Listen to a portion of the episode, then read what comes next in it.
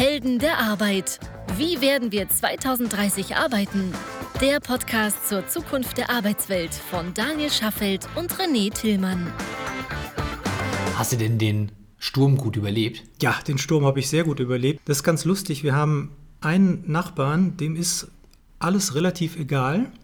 Und der hatte relativ hoch Wasserkästen auf dem Balkon gestapelt. Immer eine gute Idee. Immer eine gute Idee. Mit Glasflaschen selbstverständlich als umweltbewusster Nachbar. Mhm. Alle haben ihre Balkone leer geräumt. Er war der Einzige, der bestimmt zwei, zweieinhalb Meter hoch die Kisten äh, hat stehen lassen bei dem Wind. Und er ist auch der Einzige, der gewonnen hat. Man hätte sich gar keine Mühe machen müssen. Der Sturm war viel harmloser, zumindest mal hier bei uns in Köln, als angekündigt. Hoffentlich haben die lieben Heldinnen und Helden der Arbeit da draußen den Sturm Sabine ebenfalls gut überstanden. Das hoffen wir sehr, ja. Ja, wir sitzen nämlich hier im kuscheligen Krafthaus im Rheinauhafen in Köln mit äh, hier im Turm wirklich mit fast einem Meter dicken Mauern. Also hier kann überhaupt Schöne alte nichts Backsteinmauern, ganz genau, genau. also dieses ich rufe und knuffe, solange bis dein Haus irgendwie umgepustet ist, das passiert hier nicht. Nee, das passiert nicht. Ja, herzlich willkommen zur zweiten Folge. Von Helden, der, Arbeit. Mir gegenüber sitzt der unglaublich charmante, gut aussehende und sympathische René Tillmann. Und mir gegenüber sitzt der noch viel charmantere Oh. und noch besser aussehende Daniel Schaffeld. Oh, vielen Dank. Sag mal, also wir haben ja das Glück, dass die erste Folge schon fleißig gehört worden Ja, ist. wir freuen uns. Wir Vielen freuen Dank. uns sehr. Aber noch mehr freuen wir uns, weil wir den Anspruch haben, auch besser zu werden. Unbedingt.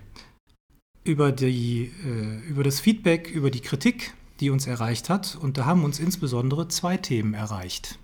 Genau. Die erste Frage, die wir bekommen haben, war, worauf wollen wir denn eigentlich hinaus?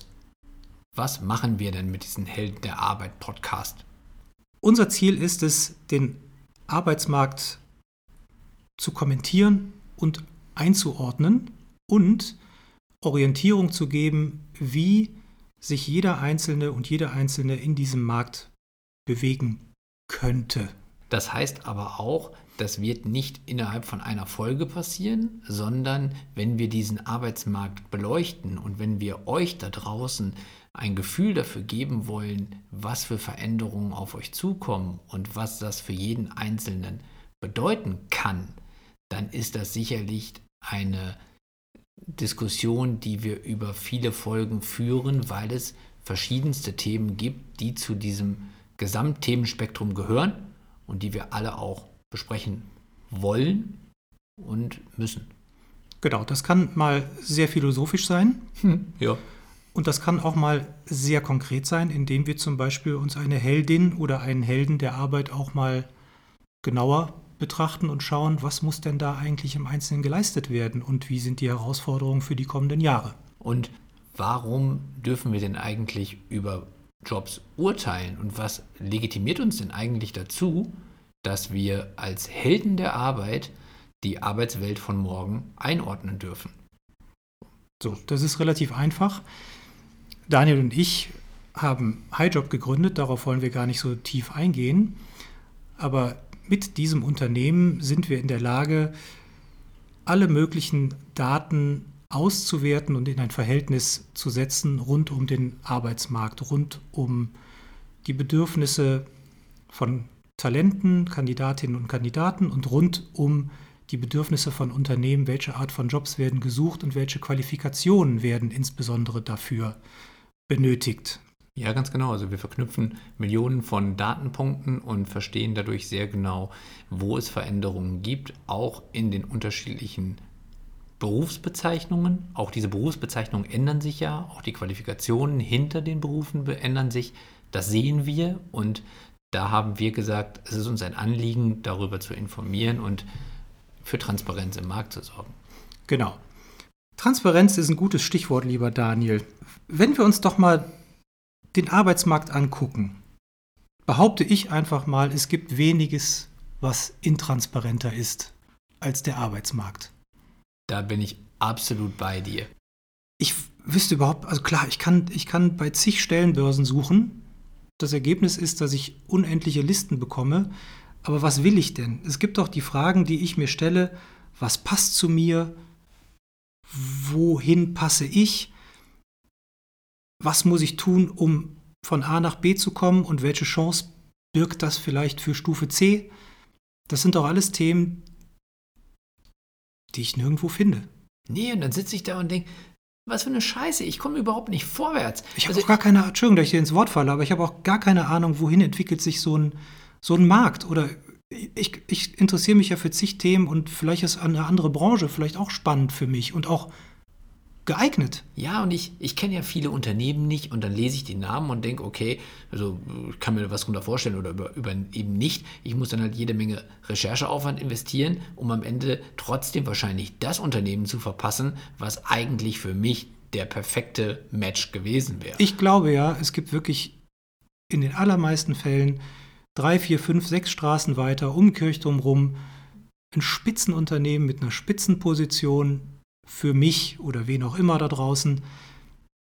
Aber wir werden die nie erfahren, Nee. weil die alle irgendwo versteckt sind oder man nicht weiß, was sich dahinter verbirgt. Ja, und das ärgert mich so. Und dann sitze ich da und denke, das kann doch nicht wahr sein, dass heutzutage im Jahr 2020, wo wir über Flugtaxis sprechen, ne, und wo wir irgendwie über, in, in, in den USA werden irgendwie Menschen kryo kon- konserviert, weil sie irgendwie in 100 Jahren wieder aufgetaut werden wollen. So, und ich kann nicht sehen, welchen Job ich wählen soll. Das kann doch wohl nicht wahr sein. Also, finde ich, ist unterirdisch. Finde ich auch. Ja. Muss mal gesagt werden. Wenn wir doch mal schauen, wie wird Transparenz eigentlich definiert, dann ist es doch so, dass ich als Kunde erkennen will, was bekomme ich denn eigentlich für welchen Einsatz. Ich kann überblicken, welche Chancen habe ich, um ein gewisses Ziel zu erreichen und warum. Und ich kann die Vor- und Nachteile meines Handelns grob einschätzen. Also kurzum, dass man versteht, was sich hinter einem Angebot verbirgt und was ich tun muss, um es abschließen zu können. Mhm. So. Schauen wir uns doch mal verschiedene Angebote an. Du möchtest eine Versicherung abschließen. Oh, da habe ich dann natürlich eine Menge Fragen. Und die Fragen wären zum Beispiel, ähm, welcher Anbieter ist der beste für mich, für die Bedürfnisse, die ich habe. Das heißt also erstmal, welche Bedürfnisse habe ich, welche Leistungen bietet der Anbieter, welche Anbieter sind auf dem Markt, zu welchen Preisen, welche Bedingungen muss ich erfüllen, damit ich mitmachen darf. Also zum Beispiel im, im Krankenversicherungsbereich irgendwelche Vorerkrankungen ausschließen oder solche Geschichten. So, und dann Laufzeiten, Kündigungsfristen, all diese Optionen. Würden dir da Anbieter einfallen, wo du eine Anlaufstelle hast, zentral und alle möglichen Verträge verglichen bekämest? Jede Menge. Jede Menge. Jede So. Menge. Du möchtest einen Mobilfunkvertrag abschließen. Hm, Das ist, glaube ich, sogar noch ein Stück einfacher. Also ich glaube, das können wir abkürzen. Ja, geht problemlos. So, du möchtest eine Aktie kaufen. Auch da jede Menge Portale, jede Menge Grafiken, jede Menge Informationen. Transparenz ohne Ende. Du möchtest ein Auto kaufen. Ein gebrauchtes ist- Auto vielleicht. Ich glaube, da geht es sogar in beiden Bereichen extrem gut, weil ich nicht nur sehr viel Informationen über die Hersteller habe und über die Modelle, sondern ich habe ja sogar Pannenstatistiken vom ADAC, ich habe schwacke Werte und solche Wiederverkaufswerte, mit denen ich sogar hochrechnen kann, wie viel mein Auto noch wert ist, wenn ich es jetzt kaufe und wenn ich es in drei oder vier Jahren wiederverkaufen möchte. Bestimmte Portale geben dir auch eine Indikation, ob der verlangte Preis des Verkäufers fair oder unfair ist.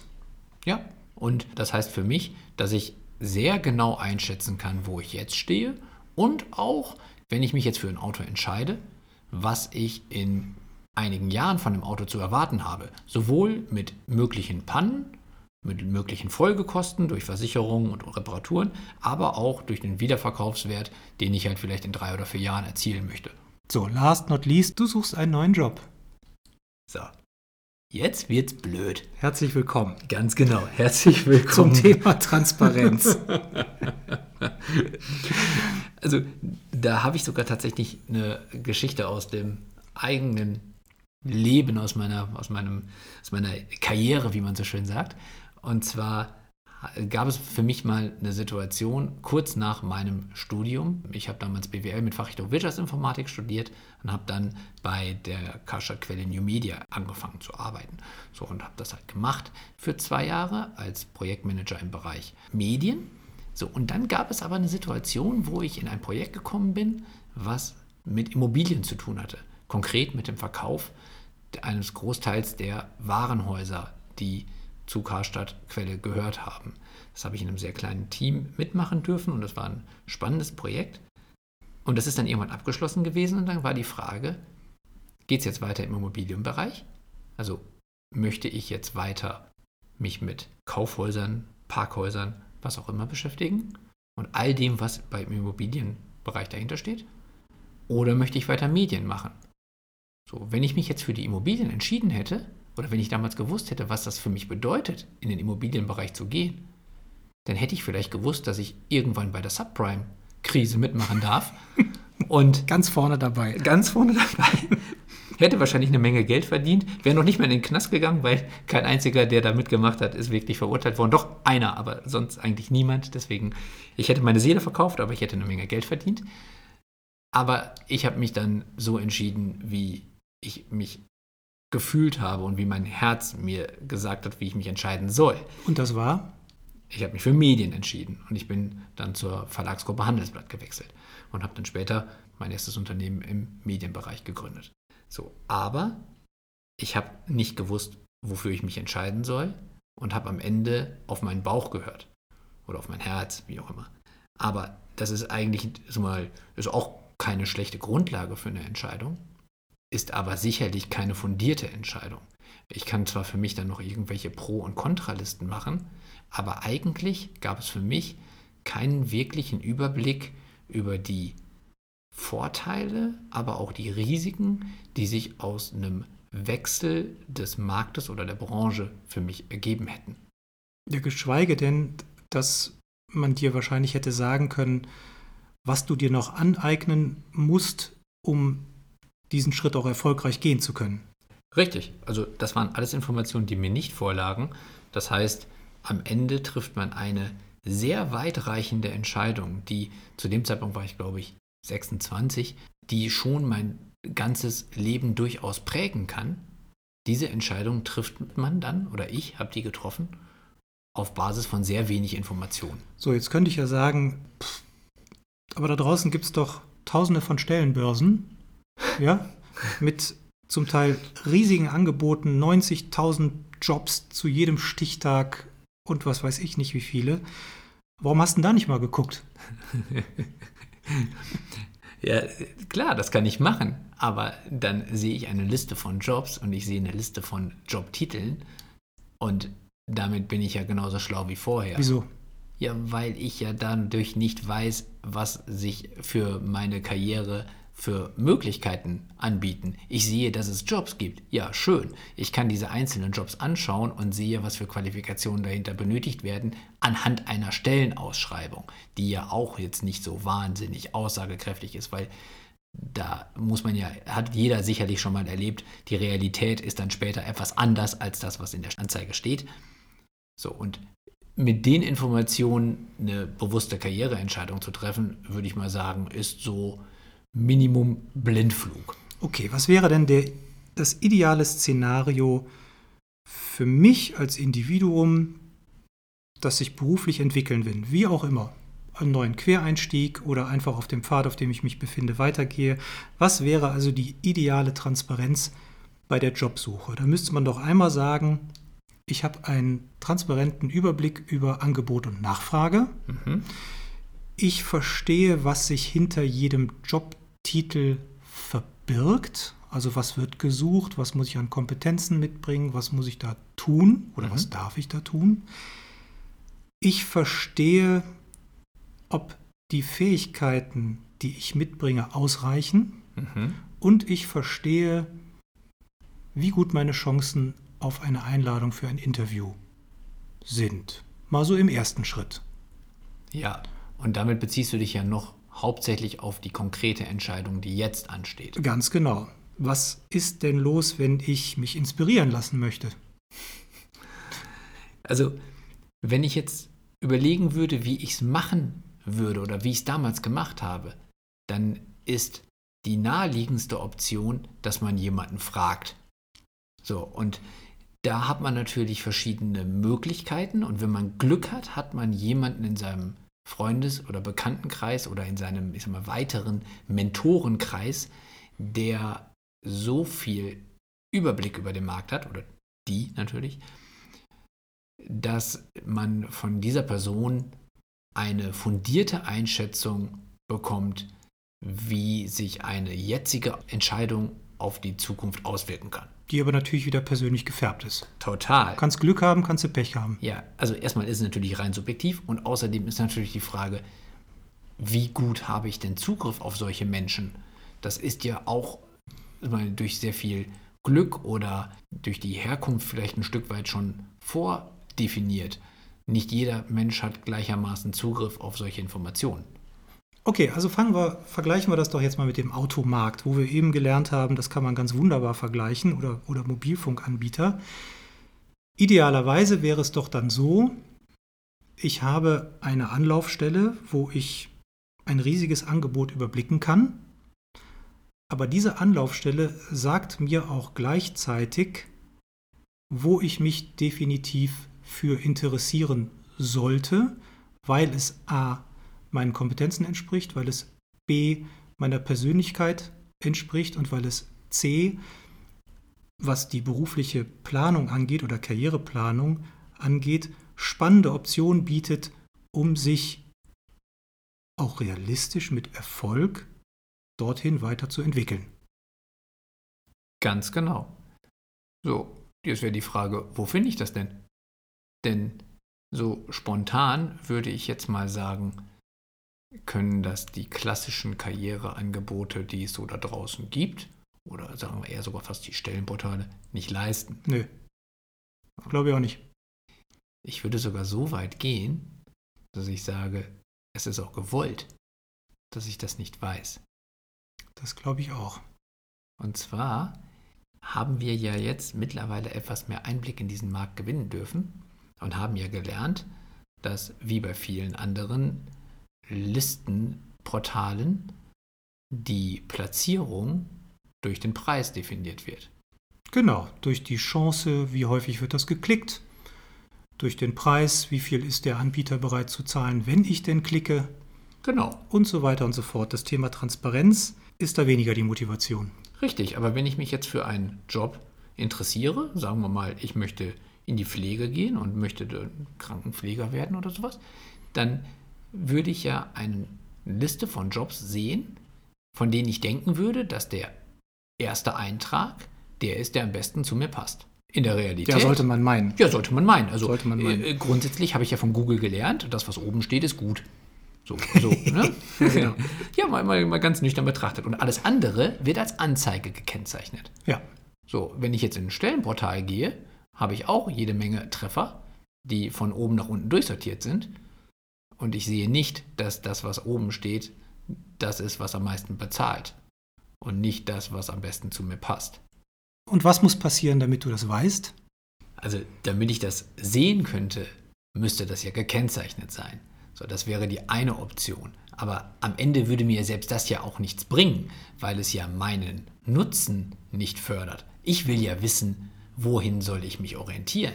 Was hilft mir? Also welcher Job passt zu mir? Also eigentlich müsste es doch wahrscheinlich so sein. Fangen wir doch mal an zu skizzieren. Was, wie wäre denn die ideale Welt? Die ideale Welt wäre doch, ich komme irgendwo hin.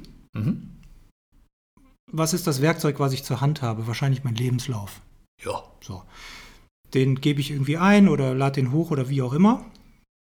So, und dann wäre es doch am allerschönsten, wenn man gar nicht mehr suchen müsste, sondern wenn man nach Relevanz Jobs angezeigt bekäme, die zu mir passen.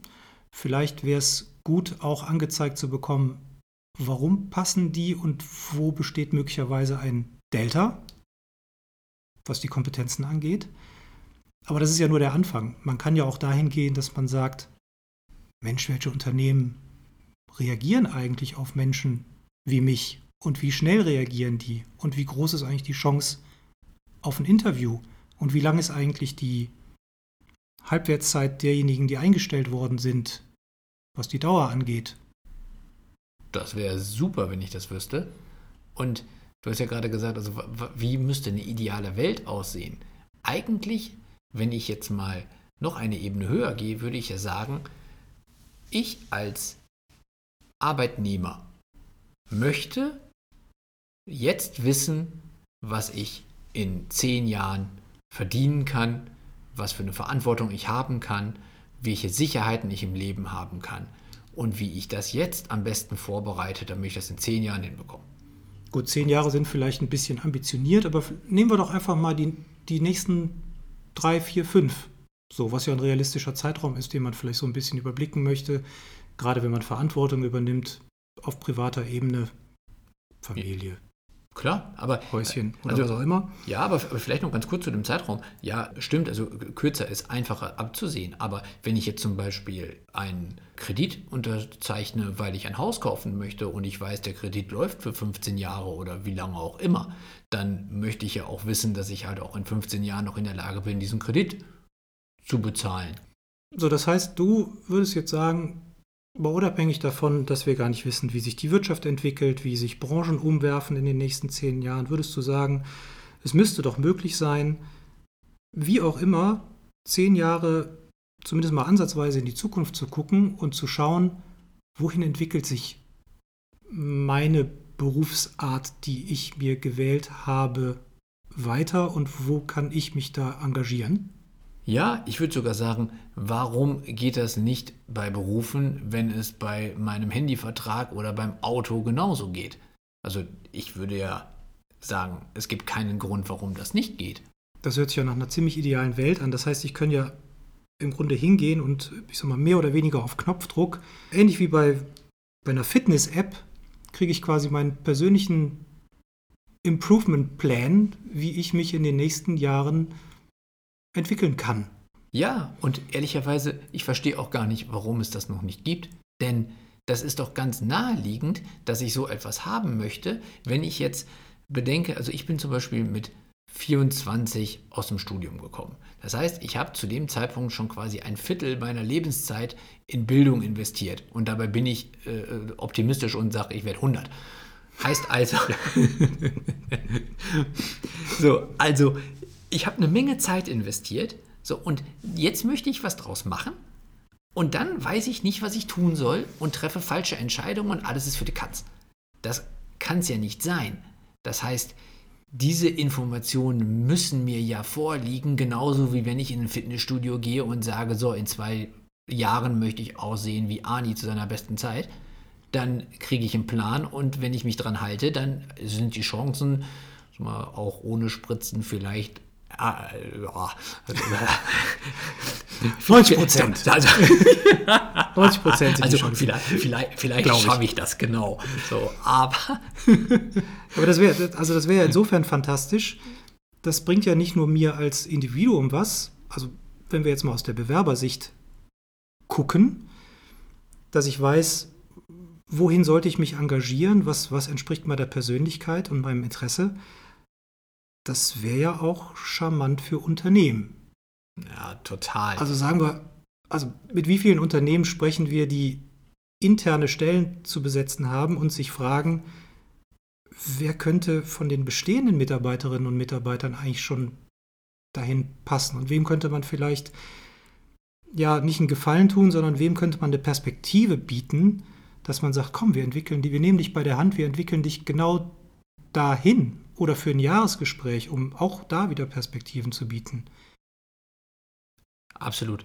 Für, für die interne Nachbesetzung oder für die interne Optimierung der Teamstrukturen ist es natürlich eine Möglichkeit, aber es gibt ja auch noch diesen War for Talents da draußen, das heißt also diesen Kampf der Unternehmen um die besten Mitarbeiter und auch um die Mitarbeiter, die den Wandel der Unternehmen mitbegleiten können. Und diese die, dieser, dieser Wettbewerb ist ja darauf begründet, dass die Unternehmen auch nicht wissen, wofür sich die Kandidaten entscheiden. Also ja, nicht nur, wofür sich die Kandidaten entscheiden, aber die Kandidaten wissen auch nicht, wofür sich die Unternehmen entscheiden. Richtig, also beide wissen es nicht. Dafür wäre Transparenz auch wahnsinnig gut und da könnte ich jetzt auch, äh, da könnte ich jetzt vom Leder ziehen. Nein, aber mein, meine oder unsere Theorie ist ja auch, dass der sogenannte Fachkräftemangel auch ein Stück weit hausgemacht ist. Also wie oft sehen wir, dass wirklich fantastische Bewerberinnen und Bewerber sich für gewisse Jobs interessieren und Unternehmen zum Beispiel gar nicht reagieren. Ja. Ja, nicht oder reagieren.